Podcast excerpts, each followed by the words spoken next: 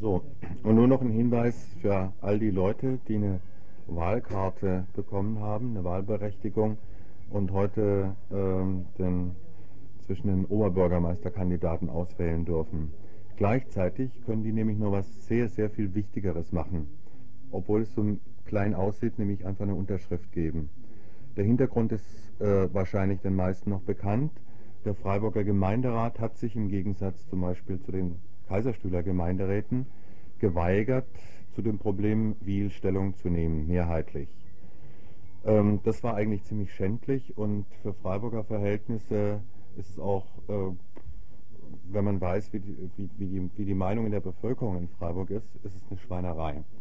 Da gibt es nun ein Mittel, äh, die Stadt Oberen zu zwingen zu einer großen öffentlichen Veranstaltung, zu einer Bürgerversammlung in der Stadthalle, wo die Gemeinderäte nun die Argumente der Freiburger Bürger anhören müssen, die äh, kein Atomkraftwerk in Wiel noch zusätzlich zu dem in Fessenheim haben wollen.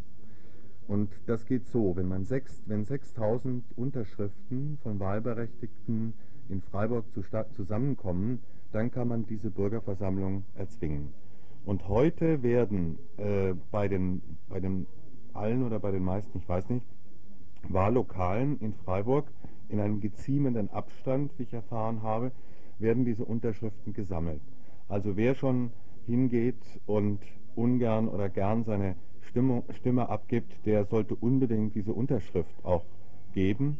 Und wer nicht hingeht, um sich an der Bürgermeisterwahl zu beteiligen, der sollte dann wenigstens mal hingehen und die Unterschrift abgeben.